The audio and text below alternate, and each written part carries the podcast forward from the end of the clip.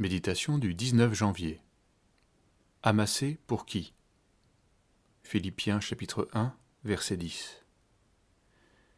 Que vous sachiez apprécier ce qui est important afin d'être sincère et irréprochable pour le jour de Christ, rempli du fruit de justice qui vient par Jésus-Christ, à la gloire et à la louange de Dieu. L'apôtre Paul invite les Philippiens à se préparer pour le jour de Christ. Il convient en effet de ne pas oublier que l'on ne se convertit pas pour être heureux, mais pour être sauvé. À tout moment de notre existence, nous pouvons être repris. Le jour de Christ peut surgir plus tôt que nous ne le pensons. Comment apprécier alors ce qui est important, comme nous y exhorte l'apôtre Paul? Certains considèrent comme une bénédiction d'avoir un bon statut social, une belle famille avec des enfants qui réussissent et une reconnaissance de la part du monde.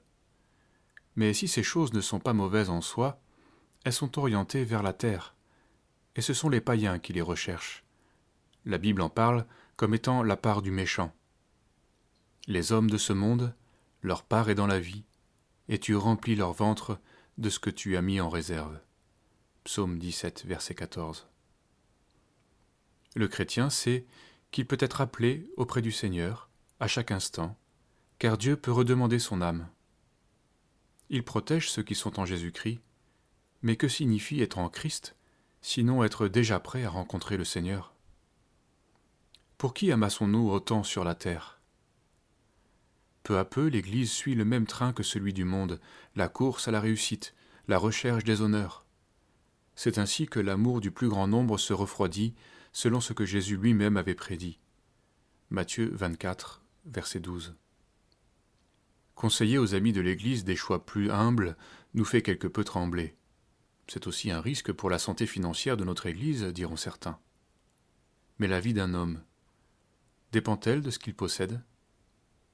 Un avare a toujours peur de manquer, mais le jour où il aura assez amassé sera peut-être le jour où son âme sera redemandée. En méditant ces réalités, les motivations qui nous animent au travail et dans toutes nos actions sont dévoilées. Nous préférons souvent écouter nos raisonnements asservis aux exigences du monde.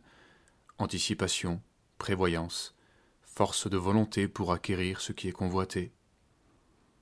La sécurité des insensés les perd, nous enseigne la parole.